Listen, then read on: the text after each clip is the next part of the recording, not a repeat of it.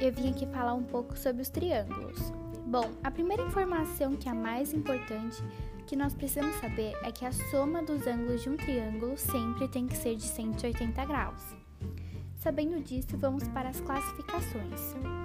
Existem dois tipos de classificações: uma quanto aos lados, que aí nós temos um triângulo equilátero, que possui todos os lados iguais, o triângulo isósceles, que possui dois lados iguais e um diferente, e o triângulo escaleno, que possui os três lados diferentes.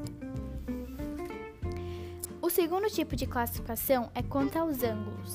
Aí nós temos o triângulo retângulo, que possui o ângulo reto de 90 graus, um retângulo acutângulo, que possui todos os três ângulos agudos, um triângulo obtusângulo, que possui um ângulo obtuso.